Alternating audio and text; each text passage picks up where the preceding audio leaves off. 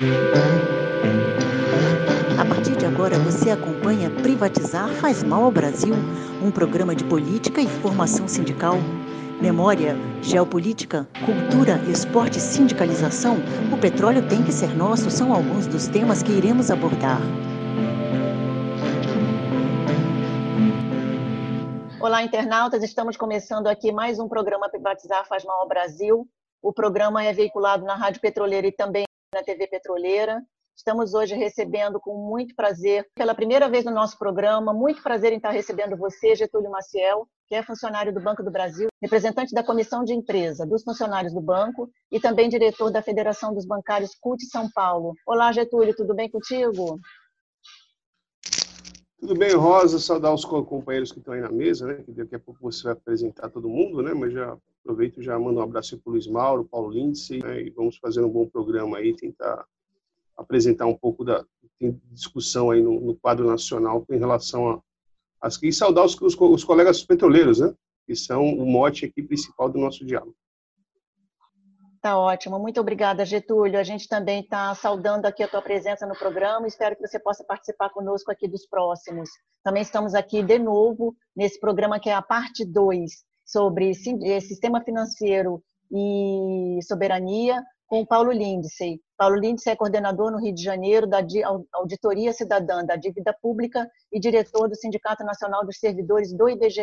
Oi, Paulinho, como é que vai? Tudo bem contigo? Bom dia. É, quero Bom dia.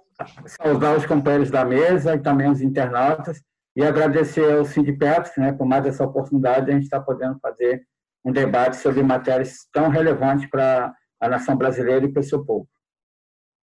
Sim, com certeza. E tão importante que a gente, inclusive, acabou de comentar aqui antes de começar o programa que é interminável essa discussão, né, Paulo? Então, a gente quer mais é que isso tudo seja resolvido, mas para isso a gente tem que debater bastante e tem que estar tá sempre com essa discussão muito em dia para estar tá informado. É, com esse objetivo, o Sindipetra RJ começou essa série de programas Privatizar Faz Mal ao Brasil e tem coordenação do núcleo que é responsável pela política e formação sindical do sindicato, e a gente está aqui com a presença do diretor Luiz Mário Nogueira Dias, que tem participado ativamente de todas essas questões. Bom dia, Luiz Mário, tudo bem com você? Bom dia, tudo bem? Na luta. Obrigado aos companheiros do Banco do Brasil. Obrigado, BGE, companheiros do BGE, Paulo Insai, Getúlio, para defender a soberania nacional e falar sobre o sistema financeiro. Tá ótimo. Muito obrigado. Eu vou então já começando, passando para você, Getúlio, para você fazer suas considerações iniciais, para a gente ficar bem esperto aí sobre toda essa questão que está acontecendo aí com o Banco do Brasil, que eu estou acompanhando e sei que é bastante grave aí nesse momento de governo Bolsonaro, né? Bom, mais uma vez, bom dia a todos e a todas. Né? Eu, a gente está passando sob a ótica do, do, trabalhador, né? A gente está começando a nossa campanha salarial agora, né? Hoje nós temos, amanhã nós teremos uma, uma conferência de, de bancários e nacional, né? Para tratar um pouco da, das questões afetas à, à nossa campanha nacional, porque a gente tem uma convenção coletiva nacional que atende todos os, os bancários e eu e a própria Chuí, né?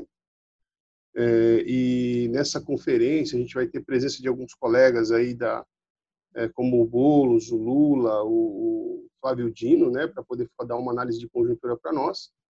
E assim, é como a Rosa falou, a nossa conjuntura desde 2000 e, desde 2016 com, com, a saída do governo, com a retirada, né, num golpe do, da presidenta Dilma Rousseff, a gente vem passando por situações dentro do Banco do Brasil, principalmente na Caixa Econômica Federal, né, de grande ataque.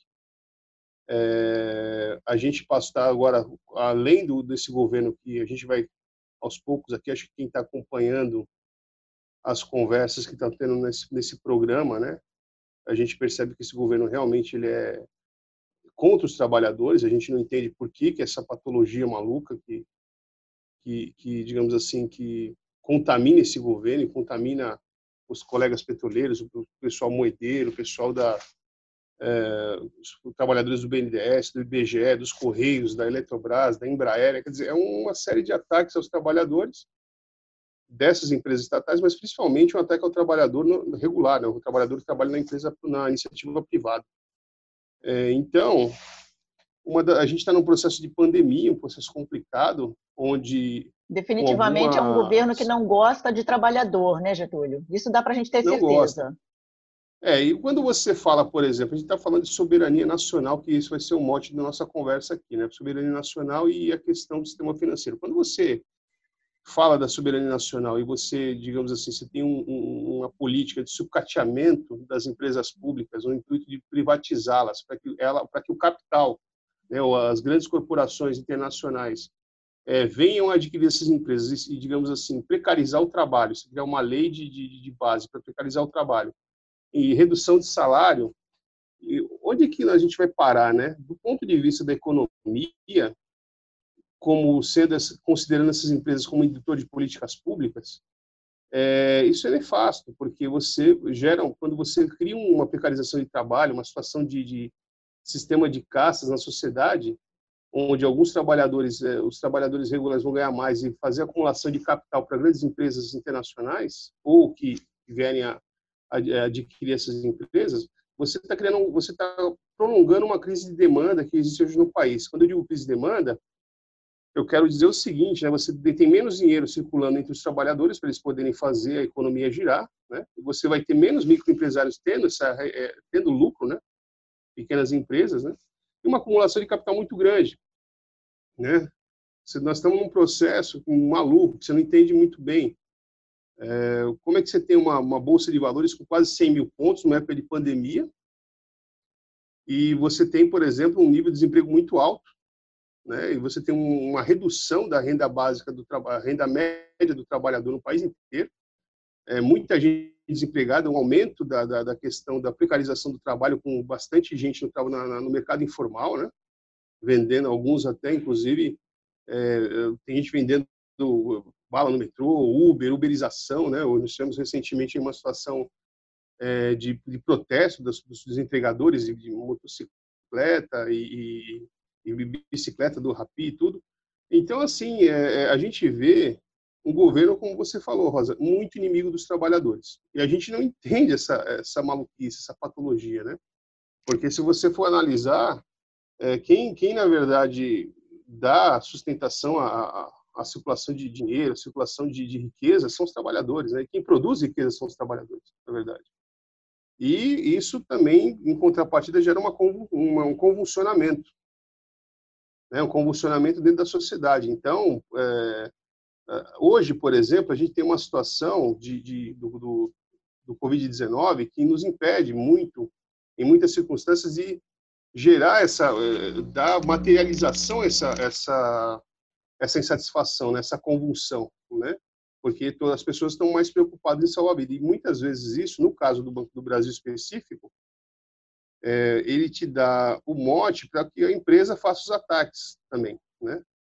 Então, a gente vem de um acordo aí recente, né, emergencial dentro da empresa, com a ideia de salvaguardar esses trabalhadores, né, através do home office, através de, é, de uma situação nefasta colocada pelo próprio governo, né, CMP 927, que está para caducar daqui a dois dias, né? Daqui a dois, três dias, o Senado disse que não vai votar, mas ele já fez a sua maldade, né?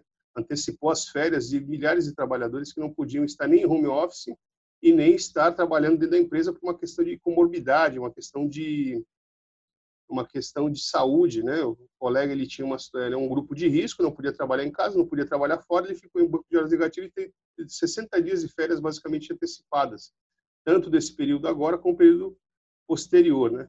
No caso, então, no Banco do Brasil, eles não, não praticaram o home office, no caso. Era possível praticar, não? Para então, para algumas pessoas, né? Para 30 mil, 30 e poucos mil, inclusive por ocasião da nossa ação sindical, da nossa reivindicação, muitos colegas aderiram e se protegeram. Isso nos deixa muito felizes. Mas há colegas, por exemplo, que não tinham como ter essa situação de home office por causa de questão de equipamento, de distanciamento, da, da, da da internet com o centro de distribuição é, da, da banda, Justamente né? o banco e... é considerado um serviço essencial também, justamente esses setores, não, Getúlio? Sim, o banco, o banco, o banco não era para ser considerado um banco essencial, mas foi usado uh, nesse momento uh, numa nova, um, novo decreto, na verdade, né? Porque o banco tem uma questão, a, empresa, a, o governo federal tem um, decreto de empresas essenciais, ele não incluía os bancos, não incluía, mas esse governo resolveu incluir por essa situação, né? Então, assim, tem uma coisa, por exemplo, o pessoal da Caixa, que a Maria Rita Serrano deve ter dito isso no outro programa, né? O pessoal da Caixa ficou muito vulnerável com relação a essa situação da, do pagamento emergencial, né? Porque, na verdade, ele estimulou, como é a cara desse governo que, assim, parece que é um governo da morte, né? Ele, digamos assim, ele estimulou que as pessoas fossem se aglomerar na porta das agências para receber o auxílio, mas colocassem em, vida, em risco a sua vida, né? Então, é, assim, os ataques são muitos, né? E nós vamos ter, acho que nós aqui, o, o Luiz Mário pode falar disso, o Paulo também, a gente pretende nesse período aí ter uma a gente pretende ter algum êxito, mas a gente sabe que vai ter por ocasião dessa orientação do governo uma campanha salarial muito difícil. Né? Muito difícil porque é, é esse o mote que nós estamos tratando aqui, né? A questão das empresas, nós vamos falar mais para frente, né? Mas olhando sobre a ótica do trabalhador, é muito importante é, que a gente se, tenha, se mantenha mobilizado, unido e entendendo essas discussões, né? Que na verdade toda essa orientação é uma orientação para o capital, né? Que a gente é, acha não muito, a gente acha que não é inteligente, que é uma coisa que, que de alguma forma é, depõe contra as pessoas, depõe contra o país, o desenvolvimento e a soberania do país. Né? Tá ótimo. É, vamos então passar então para o Paulinho, e aí a gente depois volta contigo, Getúlio. A gente dá uma passadinha pelo Paulo e pelo Luiz Mário. É, queria então convidar, Paulo Lindsay, você para você poder comentar sobre essas questões ligadas ao sistema financeiro, mais especificamente aos bancos, né, para a gente poder aí fazer um compartilhamento desse debate com o Getúlio hoje. É, bom dia a todos e todas. É, eu acho que os trabalhadores e as representações sindicais elas têm que começar a visualizar qual é o centro do projeto, não só do governo Bolsonaro, mas de alguns governos que passaram também pelo Brasil. O centro do projeto é o, é o, é o setor financeiro. É, isso é importante para a gente poder entender que, a partir é, desse centro, né, dessa, dessa hegemonia do grande capital financeiro, que lá na década de 70 faz uma simbiose com o capital produtivo, é que o projeto avança é, no mundo afora e aqui no Brasil especificamente.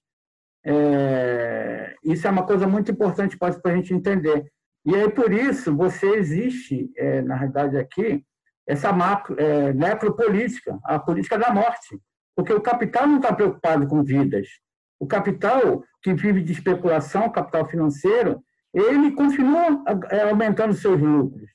É, Para a gente ter uma noção, é, apesar da taxa Selic, a taxa básica de juros, está 2,75 e abaixando, o custo médio da dívida pública no, é, nos últimos 12 meses é, foi de 8,98%.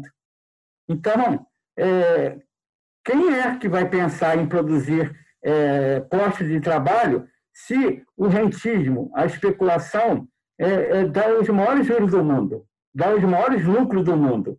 Se você pegar aí em maio, é, é, pegar o, o, IPCA dos últimos 12 meses, que foi 1,88 né, pelo IPGE, e, e, e deduzir do, do, do, custo da dívida pública, você vai ver que eles estão tendo um, um, um, um ganho real de 7,1%. Você sabe qual foi a média do PIB mundial em 2019? 2,5%. Nós estamos falando aqui de quase três vezes o, o crescimento do PIB mundial. Com essa, esse núcleo exorbitante, você acha que é, o setor financeiro está preocupado com vidas e as grandes corporações estão preocupadas com vidas? Tanto é que o projeto é, do governo Bolsonaro é exatamente o caos. Porque com o caos, você não precisa ter política nenhuma, porque ele nunca tem um projeto de governo. E o caos é a ferramenta necessária para que ele não se comprometa com nenhuma políticas públicas. É que as pessoas deixam de, de, de pensar que a emenda 95, a chamada a emenda do teto, ela é um balizador muito importante para que a gente possa entender o que está acontecendo no Brasil hoje. Porque o que está acontecendo no Brasil da pandemia, ele está sendo construído muito antes da pandemia.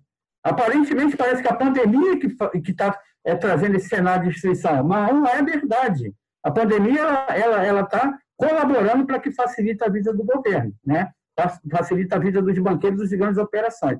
É, com a emenda 95, é, para quem não sabe, o, o, o, orçamento da União, orçamento geral da União, ele é dividido em duas partes. A metade do orçamento é o chamado orçamento primário, é onde está o Estado brasileiro, onde está a educação, saúde, saneamento básico, etc. E a outra metade é o chamado não, não primário, é o orçamento financeiro, onde está a dívida pública. Então, a emenda 95, ela aparece num cenário, primeiro que ela aparece num cenário é de destruição é, econômica a partir de 2015 e 2016, com uma queda de PIB que chega a quase 8%. Como é que pode um país perder quase 8% do seu PIB se não teve nenhum elemento que levasse a, a, a essa destruição econômica? Nós não tivemos quebra de banco, não tivemos catástrofe é, é, ambiental nem humanitária, não tivemos nenhuma peste, o povo estava trabalhando. Como é que pode alguém explicar isso?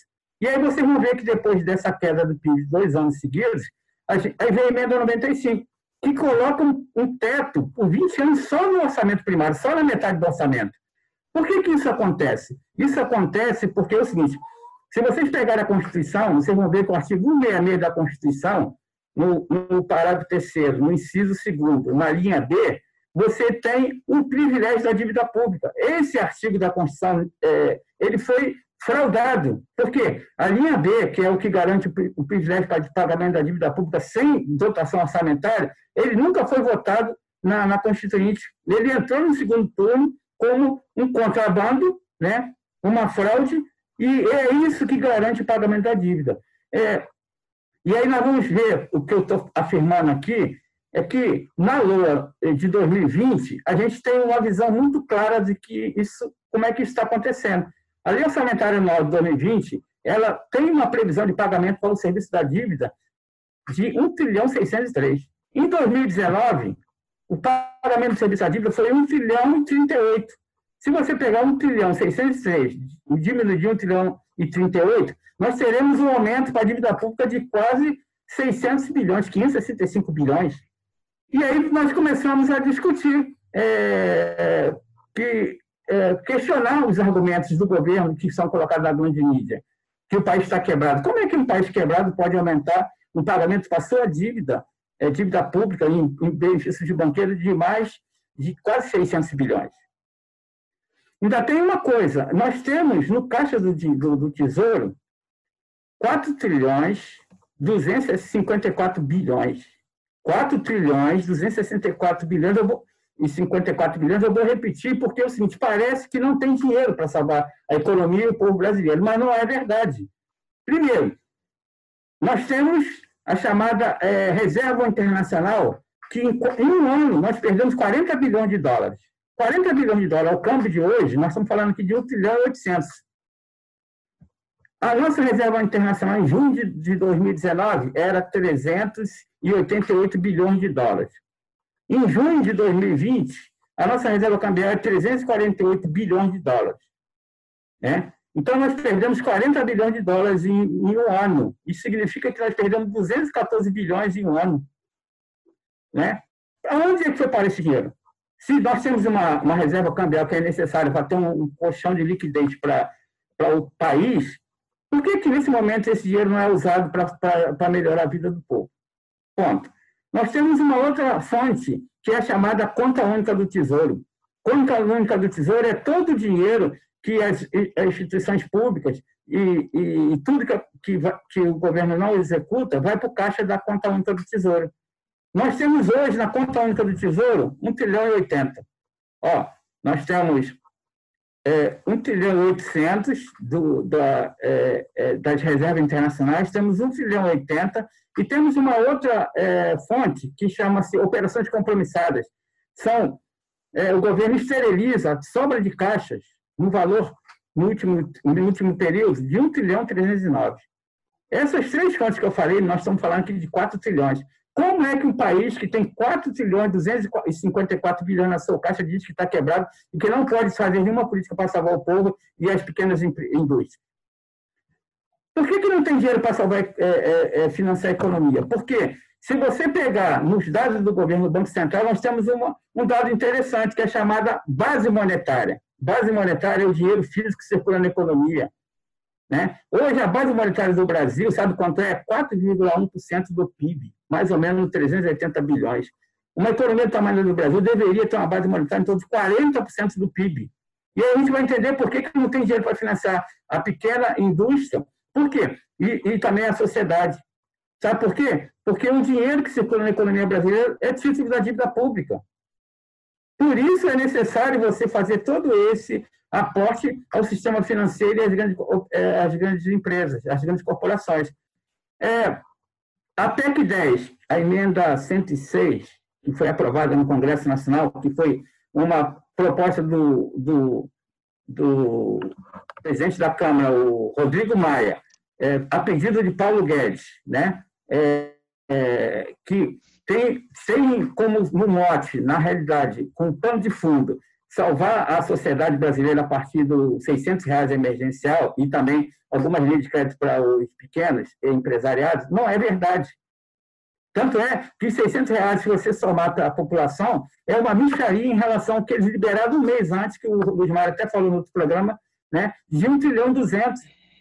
E agora, a partir dessa PEC aprovada, eles transformaram o Banco Central do Brasil no grande especulador é, do mercado, garantidor das dívidas é, é, de bancos privados nacionais e internacionais.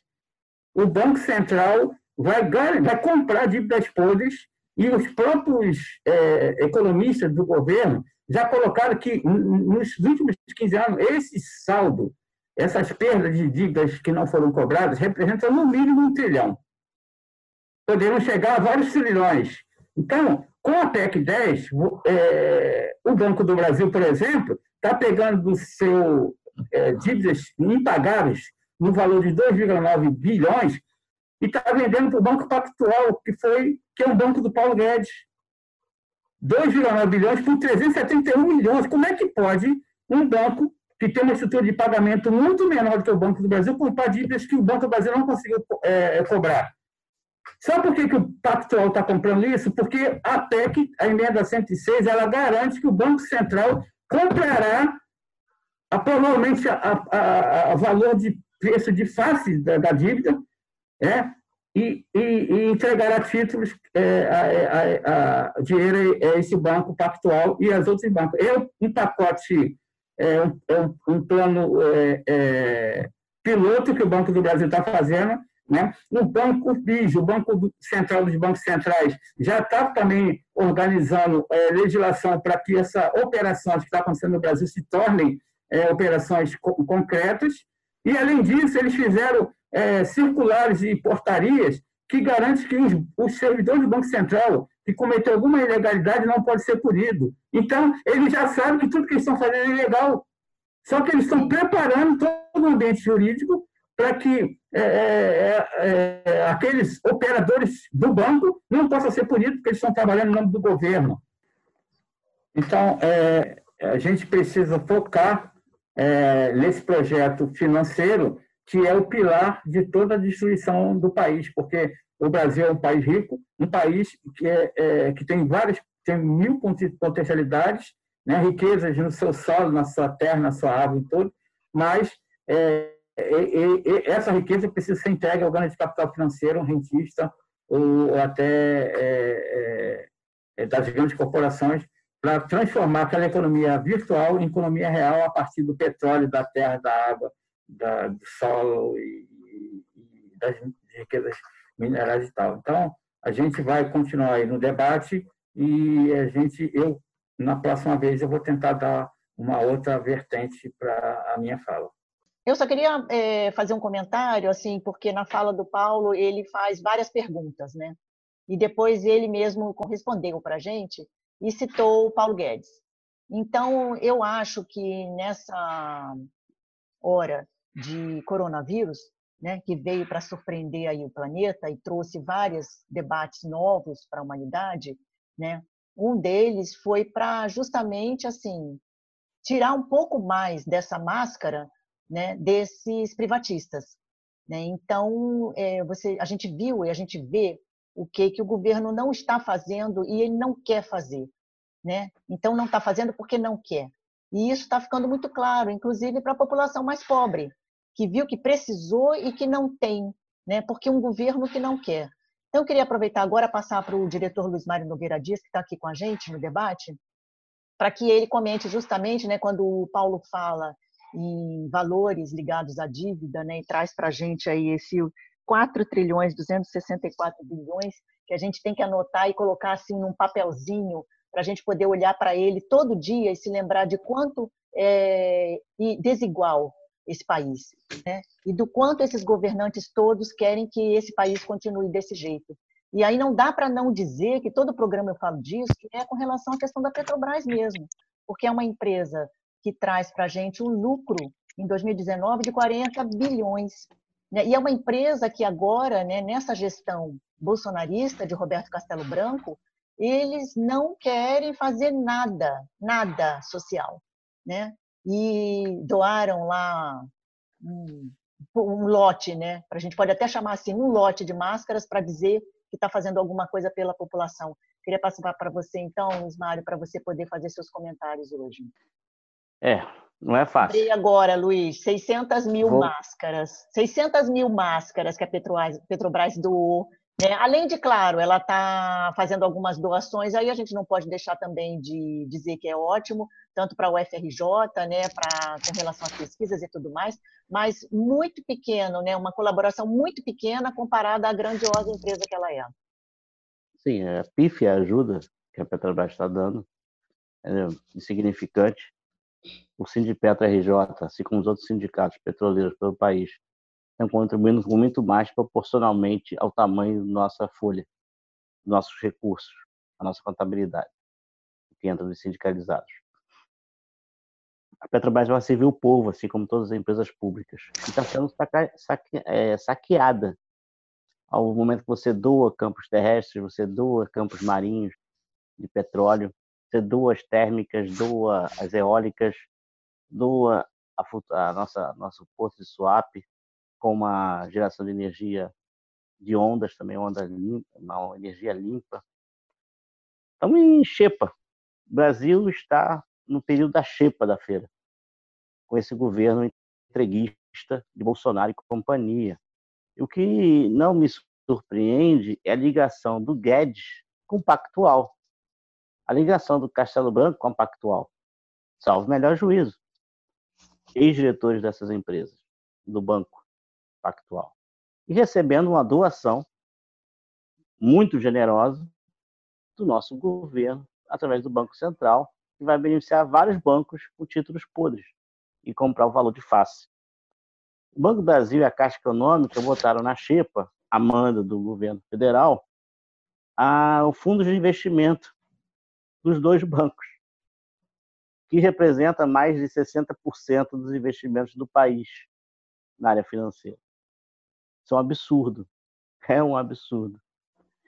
Eles colocam também à venda toda a possibilidade de captação dos recursos que poderia das dívidas existentes dos, é, dos depositários, né, dos clientes dos bancos que estão devendo a esses bancos também no mercado, e a Pactual vai comprar esses títulos também com garantia de pagamento. Quer dizer, o que, que falta mais no Brasil? Assinar uma escritura doando para os outros países o nosso território, a nossa soberania nacional, a troco de um real, e eles lá engordando suas contas no exterior? Não é possível. Qual o interesse que tem? Em tudo que é, representativo de poder econômico para poder alavancar a economia, alavancar a indústria, alavancar os comércios, alavancar os serviços, o governo joga fora. Para beneficiar quem? O povo não é. O povo não está sendo beneficiado em nada das atitudes governamentais desse economista Guedes e desse fantoche chamado Bolsonaro. E o Castelo Branco, o presidente da companhia, faz o que eles querem. E o sonho deles de privatizarem totalmente a Petrobras está para se realizar. E nós, petroleiros, assim como toda a sociedade organizada, nós, os bancários, licitários, moedeiros, todas, sedaianos, temos que lutar juntos. A saída é uma greve geral. Não tem jeito, temos que parar o país por tempo indeterminado e tomar o poder para os operários, para os trabalhadores. Não tem outra saída. Se não formos para as ruas todo santo dia, que cada categoria faça isso, pipocando no Brasil inteiro, só os oprimidos estão indo. Como o caso ontem de anarquistas e sem teto e LGBTIs na central do Brasil. Só eles lutarão. Nós, de classe média baixa, classe média das empresas públicas, não lutaremos? Cara, vamos, vamos se vestir, vamos se trajar para poder evitar o coronavírus, mas temos que ir para a rua. Não tem jeito. Porque a morte está sendo certa. E anunciado, olha, ali na frente está ali sua, seu óbito. Dos empregos, óbito das empresas. Quer dizer, está acabando com o país. Está acabando com a agricultura. Agora vem, olha, a queimada da Amazônia. Porque agora os, os agronegócios, a agrotech, estão se preocupando porque lá os clientes na Europa e Ásia estão falando, olha, se continuar com a queimada, nós não compramos mais nada do Brasil. Aí eles estão preocupados agora com as queimadas. Uma decepção o nosso astronauta brasileiro à frente desse ministério, se portando com marionete. Uma decepção total. E assim vai. Banco Brasil, cara fecha as portas. Caixa Econômica, caída. BNDES, idem. Casa da Moeda, idem. E nós não conseguimos fazer um ato conjunto? Uma greve conjunta? Eu ouço muito, ah, no tempo de pandemia não dá. Não dá. Com teletrabalho também dá. Se a gente ver com, com paciência, olhar toda a linha de produção de cada negócio nosso, de economia, vai ver que todas elas têm uma ferramentaria, um ponto nevrálgico que se parar para tudo. E se todos nós pararmos e combinarmos isso entre a gente, parando o país, nós retomamos o país para nós, brasileiros, e não para os estrangeiros. Então nós temos que ter essa gana de vontade de retomar o país para o Brasil. Não dá para continuar desse jeito, porque a soberania está indo para o ralo. Não ter os bancos públicos é não ter investimento público na alavancagem do país. Na economia, quer que seja na indústria do aço, quer que seja na ferrovia, no setor de transporte rodoviário, marítimo. São as empresas públicas que fomentam isso. São os bancos públicos que fomentam isso. Porque o banco privado não quer correr risco. Ficamos 20 anos aí com abertura para construir refinarias. Por que, que não construíram refinarias?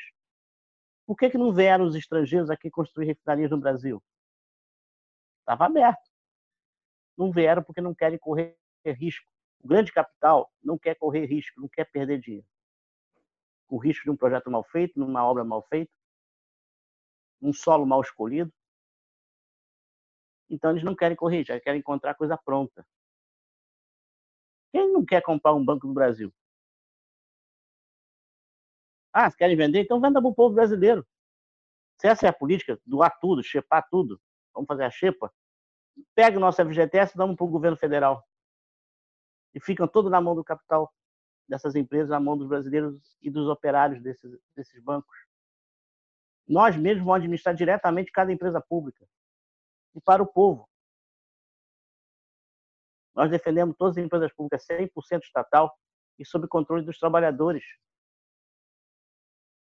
Assim como o Banco Petrobras, Casa da Moeda, os serviços públicos. Se não fosse minimamente o SUS, capenga que está, a Covid seria muito pior, a pandemia no Brasil. Seria ainda muito pior. E capenga. Porque eles mesmos estão destruindo. São 20 anos de congelamento em educação e saúde. Na emenda da morte. E mais essa. E só querem abrir tudo para o capital. aí ficam todos nós nos expondo à morte, todos os trabalhadores em geral, para eles reabrirem os negócios. Mas eles estão preocupados com o pequeno comércio? Não. Com o microempresário? Não. Mas estão preocupados, sim, com os bancos e com a grande indústria. Isso eles estão preocupados. Não falta dinheiro para milionário, falta dinheiro para pobre. Então, sendo assim, nós, sindicalistas, temos que nos unir. Independente da bandeira que toque, qual partido, qual a central. É unidade na luta. E não é bravata, é ir para a rua, é ir se juntar às máquinas sindicais. Vamos comprar horário de televisão juntos. E o preço caiu, tá? Com o fim da, do subsídio que o governo federal dava para as maiores emissoras do país, os preços desabaram. Então dá para construir isso. Programas contra as privatizações, programas para defender a soberania nacional, para alertar o povo em termos maciços, atingir os 200 milhões de habitantes, de uma tacada só. Não é um tiro só, não. Vamos ver se vão ser vários. Vai ser uma programação, um plano de comunicação, de marketing, para levar o povo que nós não conseguimos levar através da internet, através de outras mídias que nós tentamos, tentamos, não conseguimos. Vamos comprar horário TV aberto. É uma opção. O quanto antes. Daqui a pouco nós não vamos ter empregos, nem para reagir. Eu estar desempregado, sem salário, não vou conseguir contratar nenhum um lambi-lambi, nem fazer uma colagem, uma panfletagem em casa, porque não vou ter tinta para impressora porque estou desempregado. Nós temos que reagir fortemente, muito forte. Espero a tua luta, companheiro Getúlio, é a minha luta. A tua luta, Paulinho Sai, é a nossa luta. A luta do companheiro Moedeiro é a nossa luta. E vice-versa. Um indo no programa do outro, um incentivando o outro, comparecendo às greves, comparecendo às, às assembleias, estando presença nessas lives, trocando informações. Isso é essencial. É uma coisa que eu vi que o pessoal perdeu um tempo. Vamos aproveitar então. Luiz Mário, passar um pouquinho agora para o Getúlio. Getúlio, eu queria já também aproveitar para te pedir para você fazer suas considerações finais. Nosso programa está chegando aqui ao final. E já, Getúlio, também querendo aproveitar para te perguntar, né, praticamente, como é que está essa questão de luta na categoria dos bancários? É, eu quero começar pelo final da fala do Luiz, né, que ele fala, do Luiz Mauro, que ele fala da questão Luiz que a Mário. nossa luta é conjunta, né? Luiz Mário, desculpa. É, e realmente é a nossa luta mesmo. Eu acho que eu quero falar alguns números aqui, dialogando um pouco com o Paulo também, sobre essa questão da soberania, né? Antes de falar um pouquinho da nossa da nossa luta com o bancário. A gente não pensa só na questão é, dessa precarização do emprego, dessa dessa situação de faca no pescoço dos trabalhadores, né, que eu acho que é essencial a gente lutar para todos os trabalhadores terem dignidade, trabalho, renda, emprego, né, é, indiferente da, da, se é terceirizado, se é bancário, se é eletricitário. Acho que nós, eu, o Luiz Mário matou a pau quando fala dessa situação da nossa luta, né, como trabalhador, e acho que a gente tem que caminhar nesse sentido. Mas eu, eu quero falar também sobre a questão da soberania, né, que é o grande e assim, qual que é o sentido de você fazer sobre a ótica da soberania a venda das empresas estatais, né? É, qual, é, qual, é, o intuito de você sucatear o Banco do Brasil, a Petrobras, né, fazer a venda da Casa das Moedas, dos Correios, da Eletrobras, da Embraer, que quase ficou no pênalti aí recentemente, né? É que malogrou aí, deu errado aí a questão com, com, com a Boeing, né? Então vamos tentar entender, né? Eu acho que a gente fala muito sobre isso, mas parece falar sindicalista, mas não é não. Né? Se você for parar para pensar o seguinte, eu tenho, o, o, o, nos últimos 19 anos, as empresas públicas pagaram de dividendos para o governo federal para ele utilizar em programas sociais, né, em melhorias da população, em torno de 390 bilhões de reais. Né? Dessa parte, 55 bilhões nos últimos 19 anos foi do Banco do Brasil de dividendo dos lucros que o banco tem, pagou para o governo federal para ele poder fazer isso. Uma a grande parte desse valor foi da Petrobras, sem dúvida nenhuma. né? Mas assim, é assim, é um dinheiro que, digamos assim, de boa produtividade, de bom trabalho, né? De assim, de você é, nos há tempos que a gente vem tendo uma um acordo nacional, um acordo coletivo que resguarda o trabalhador, que protege o trabalhador, isso é fonte de muita luta. A gente nunca tem que parar de lutar, infelizmente, é, essa é uma realidade, né? Então, qual que é o sentido de você vender empresas que te dão lucro, que, digamos, esse lucro reveste para a sociedade, né? É, qual que é o... Qual, você está excluindo o caráter social. Isso é muito ruim para a soberania do país. A gente tem que pensar, por exemplo, né, falando alguns números bem rapidinho, Rosa, que hoje 47% do crédito todo total distribuído no país é, se deve aos bancos públicos, tanto a Caixa Econômica Federal quanto o Banco do Brasil. Desses 47%, os outros 53%, nós estamos dividindo 47% em dois bancos, dois bancos mais o BASA, mais o BNB é, e, e, outros bancos estatais, né? Você tem, por exemplo, os outros 53% é para os bancos privados, que são três, Unibanco, Itaú e Bradesco, mais uma série de outros bancos, né? Mas quando você olha a desconcentração, você vai entender o, desse valor, né, no, no, regionalizando, né? Você vai ver, por exemplo, que a participação do banco no crédito no Nordeste, por exemplo, é de 90%. Você vai perceber que no Centro-Oeste é 88% carregado principalmente pelo crédito agrícola, né, que os bancos não têm interesse em, em, em financiar, não têm interesse. Onde é que eles, onde é que eles financiam? Basicamente no Sudeste, aqui no, no aqui na região uh, do interior de São Paulo, né? E, mas no Sul, por exemplo, que também é um grande celeiro de, de Sul, é 80% do, da participação dos bancos no crédito na região, né? Então, assim, é, existem locais, por exemplo, é, claro que a a, a, o crédito no Sudeste é na hora de 30% dos bancos privados, dos bancos públicos, né? Mas, poxa, 90% no Nordeste, é, 90% no Norte, 88% no Centro-Oeste, né, são números muito expressivos. Né? Há locais, por exemplo, que por exemplo, é, há locais, é, o crédito rural, por exemplo, 70% é dos bancos públicos e 30% é dos bancos privados. Só que esse 70% também tem essa regionalização.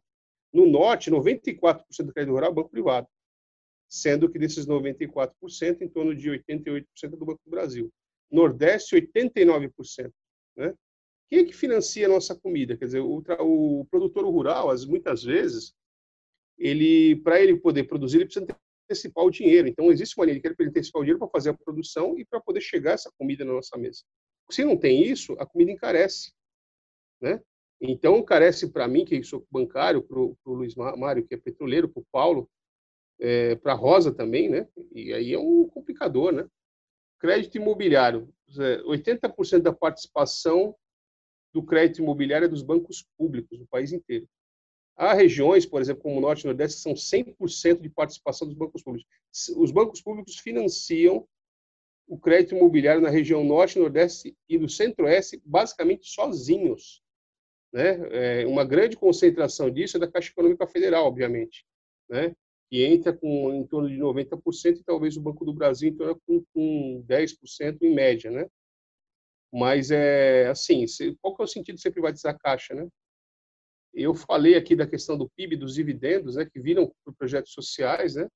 Você tem a situação, por exemplo, eu estou aqui passando aqui uma tela que eu deveria ter te apresentado antes, Rosa, para a gente poder entender. E esse é um dado importantíssimo que eu vou passar agora. Apenas 58% dos municípios do país têm agência bancária, 58%, em torno de 60%. Há locais, por exemplo, em torno de 18%, 18%, que só tem agência de banco público, agência ou Caixa Econômica Federal ou Banco do Brasil, e dá mais ou menos em torno de mil municípios, dos 5.600 que nós temos. Se você, e muitos desses, desses bancos públicos não é, não é lucrativo, não é, não tem, é basicamente bancarização, é para atender a população que realmente precisa de banco para poder fazer as coisas.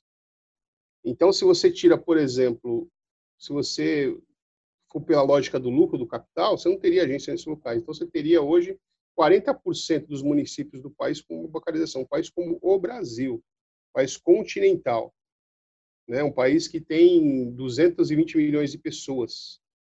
Quer dizer, que, e que se, digamos assim, se aspira, né, procura aspirar a ser uma grande nação, uma nação desenvolvida, uma nação uma nação grande, uma nação potente, é, como é que você faz isso, é, precarizando, por exemplo, a situação das, a, a questão da, do, do, do, da matriz energética brasileira também, né, que é uma coisa que o Luiz Mário pode falar com mais propriedade do que eu, com a questão de especulação financeira, né?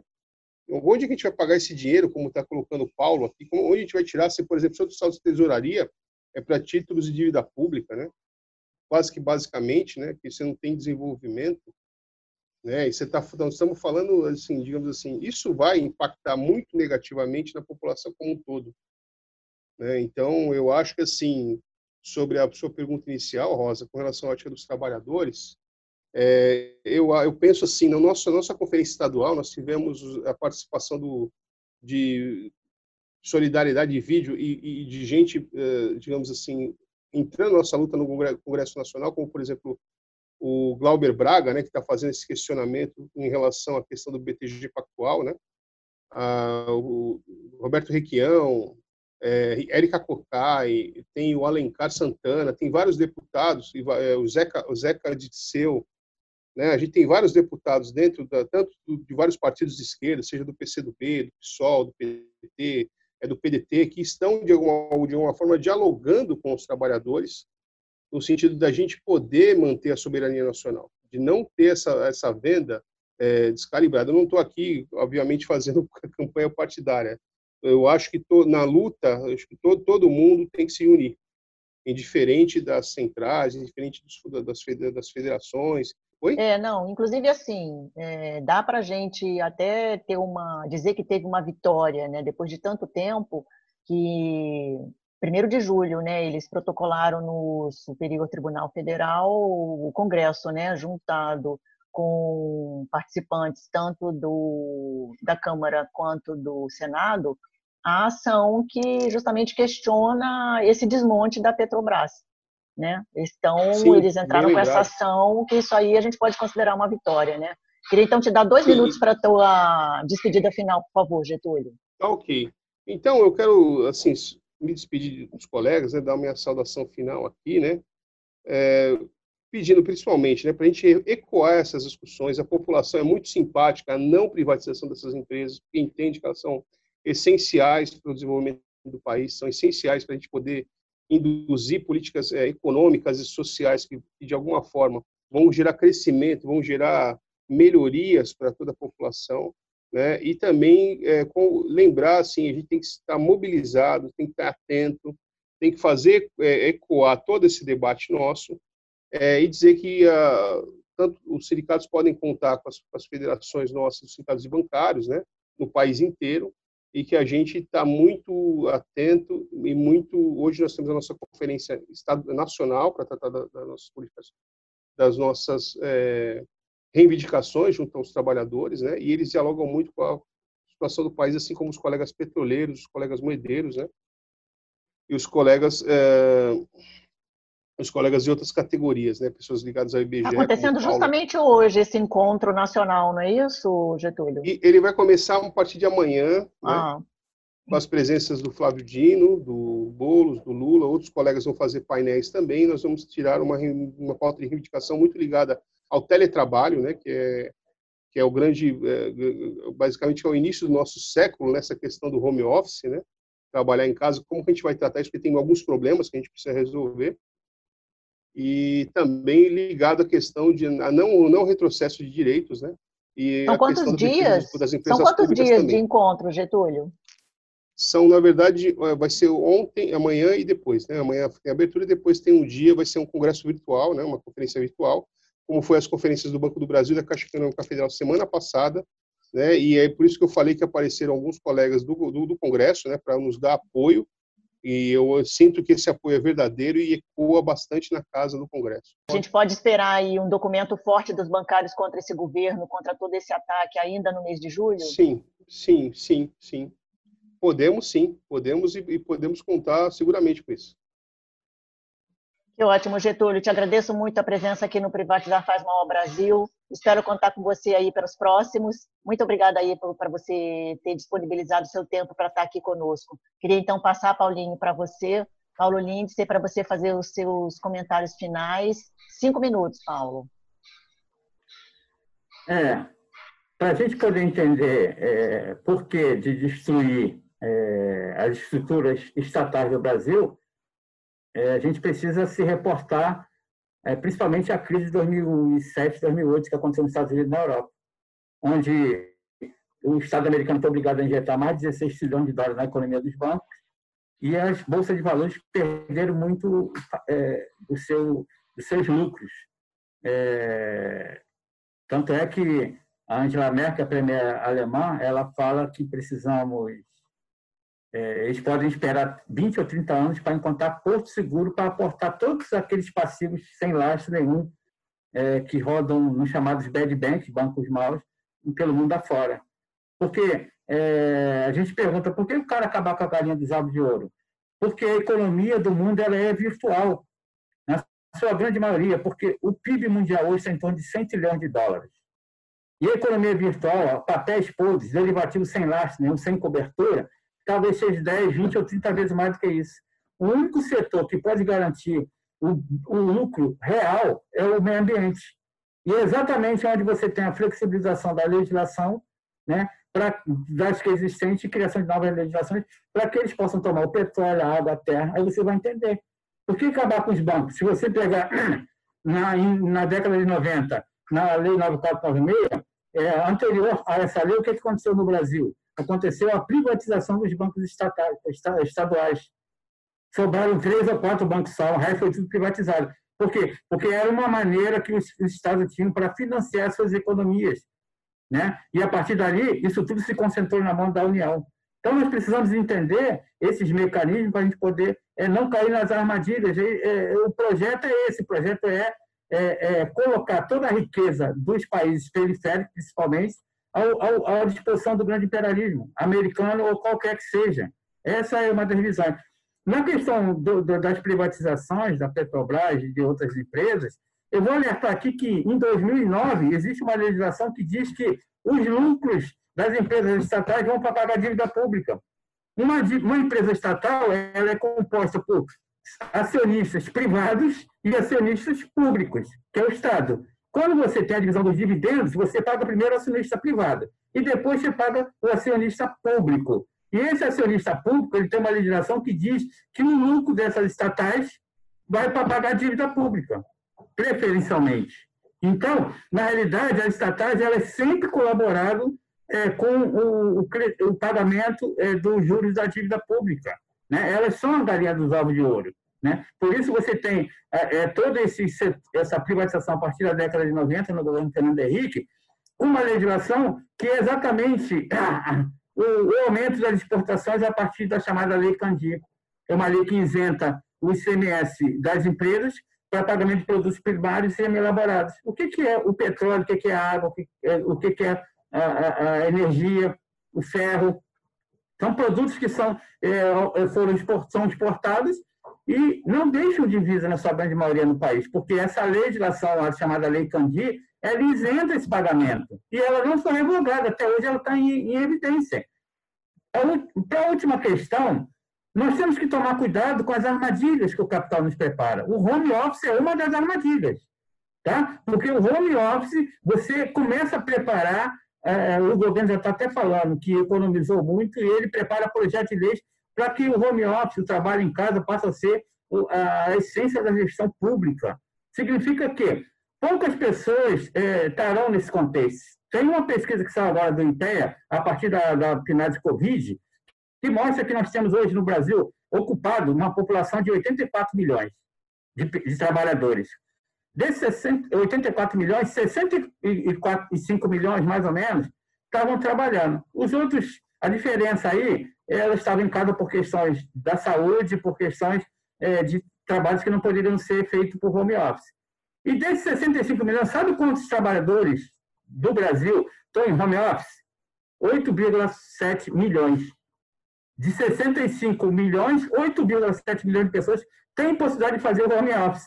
Então, você cria uma ilusão de que o home office será a ferramenta do futuro. Não, ela é uma ferramenta que vai é, é, vai é, enxugar as, as, organizações públicas e privadas né, e vai colocar poucas pessoas, porque grande parte dos trabalhadores, e saiu os dados do IBGE sobre a questão da educação, mostra que mais de 50% da população adulta no Brasil não conseguiu fazer o, o ensino médio, o ensino fundamental. Então, você tá, nós estamos falando de tecnologia para quem? Tecnologia para uma meia dúzia de iluminados, que a maior parte da população brasileira não consegue fazer, estudar o fundamental e o ensino médio, e vão estar é, é, é, nessa tecnologia de que maneira? Se nós não temos internet, se nós não temos é, é, é, dinheiro para pagar o, o, os pacotes de internet e as ferramentas necessárias para que você possa avançar na tecnologia. Então, eu acho que o banco os trabalhadores pensem, porque todos os projetos que são colocados, a gente não tem nenhuma contrariedade contra o home office. Nesse momento de pandemia foi uma ferramenta necessária. Mas temos que entender que esse home office ele não avançou a partir da pandemia. Ele é uma das ferramentas que foram introduzidas na reforma trabalhista, quando eles introduziram o, o, o trabalho, o teletrabalho. E esse teletrabalho é, colocado na reforma trabalhista, ele diz que não tem, não tem hora extra. E o que significa isso, para finalizar, Rosa? Significa que o argumento da sedução é fácil. O sedução de que você não vai te pegar duas horas de ônibus, você vai ter é, alimentação em casa, tem, toda essa sedução. Mas agora, quando você acordar, você abrir o olho, você está na empresa. Você vai ser um escravo dentro da sua própria casa, porque o trabalho não vai acabar a partir de que o, o, o teu período laboral acabe. Ele vai se estender porque tem muitos chefes e gerentes que estão mandando é, pedido de, de trabalhos em 10 horas da noite, de madrugada, a hora que ele entender, na hora que ele necessário que ele for pressionado. Então, é a prisão, é o aprisionamento, a escravidão dentro da sua própria casa, usando as suas próprias ferramentas e o seu, o seu custo. Inclusive, o, o, o Luiz Mário está aqui, é, que pode muito bem é, confirmar isso, a, a, a liminar da, do, do de Petra RJ foi derrubado, é, que, que garantia toda essa, essa, essa, essa garantia de pagamento das despesas do home office. Né? Sim, Infelizmente. Então, foi caçada infelizmente... por um mandado de segurança impetrado pelo presidente da Petrobras, Roberto Castelo Branco, que é o bolsonarista e não vai deixar de entrar com ações na justiça uhum. contra os petroleiros, entendeu? Está na linha dessa política mesmo. Paulo, te agradeço a participação aqui hoje no Privatizar Faz Mal ao Brasil. A gente contou aqui com a presença hoje, queria agradecer demais a tua presença aqui, Getúlio Maciel. Ele é funcionário do Banco do Brasil, representante da Comissão de Empresa dos Funcionários do Banco e também diretor da Federação dos Bancários CUT São Paulo. Queria também agradecer a presença do Paulo Lindsay, coordenador no Rio de Janeiro da Auditoria Cidadã da Dívida Pública e diretor do Sindicato Nacional dos Servidores do IBGE. E esse essa, esse debate sobre o teletrabalho, ele está super em pauta, né, em todas as categorias. O Sindicato RJ, aí, como o Paulinho acabou de colocar, está na luta com relação a isso. Né? A empresa está vindo realmente para cima dos trabalhadores, como o Getúlio colocou aqui, em todas as ocasiões que tem para poder oprimir a, né, a classe trabalhadora. Eu me despeço de vocês, peço que vocês compartilhem o programa, fiquem atentos, o programa vai estar disponível no www.sindipetro.org.br, também está disponível no Spotify Rádio Petroleira, e a gente muito em breve vai disponibilizar esse vídeo aqui para vocês estarem também no, vendo o vídeo né, no canal da TV Petroleira, que é Sindipetra RJ, no YouTube. Passo então para você, Luiz Mário, você tem dois minutos, que o nosso tempo realmente estourou e a gente vai cair aqui o nosso link. É, companheiros, muito obrigado pela presença de todos. Mais alto um pouquinho, Luiz. Obrigado pela presença de todos tá, aqui no programa. E você que está nos ouvindo, internauta, se sindicalize. Não importa de que sindicato você seja, que categoria que você seja, se sindicalize. De olho no patrão. Aonde o patrão for, você vai para o lado oposto. Para onde esse governo for, você vai para o lado oposto. Não aceite Guedes, Castelo Branco, nem Bolsonaro te apontando o caminho que você deve seguir. Ouça os seus sindicatos. Ouça a sua categoria. E vamos à luta. A luta enobrece e faz movimento. Muito obrigado a todos. Sindicalize-se. Privatizar faz mal ao Brasil, um programa de política e formação sindical. Aqui nós discutimos memória, geopolítica, cultura, esporte, sindicalização. O petróleo tem que ser nosso. Fique conosco aqui na Rádio Petroleira. E não perca a próxima edição do Privatizar Faz Mal ao Brasil.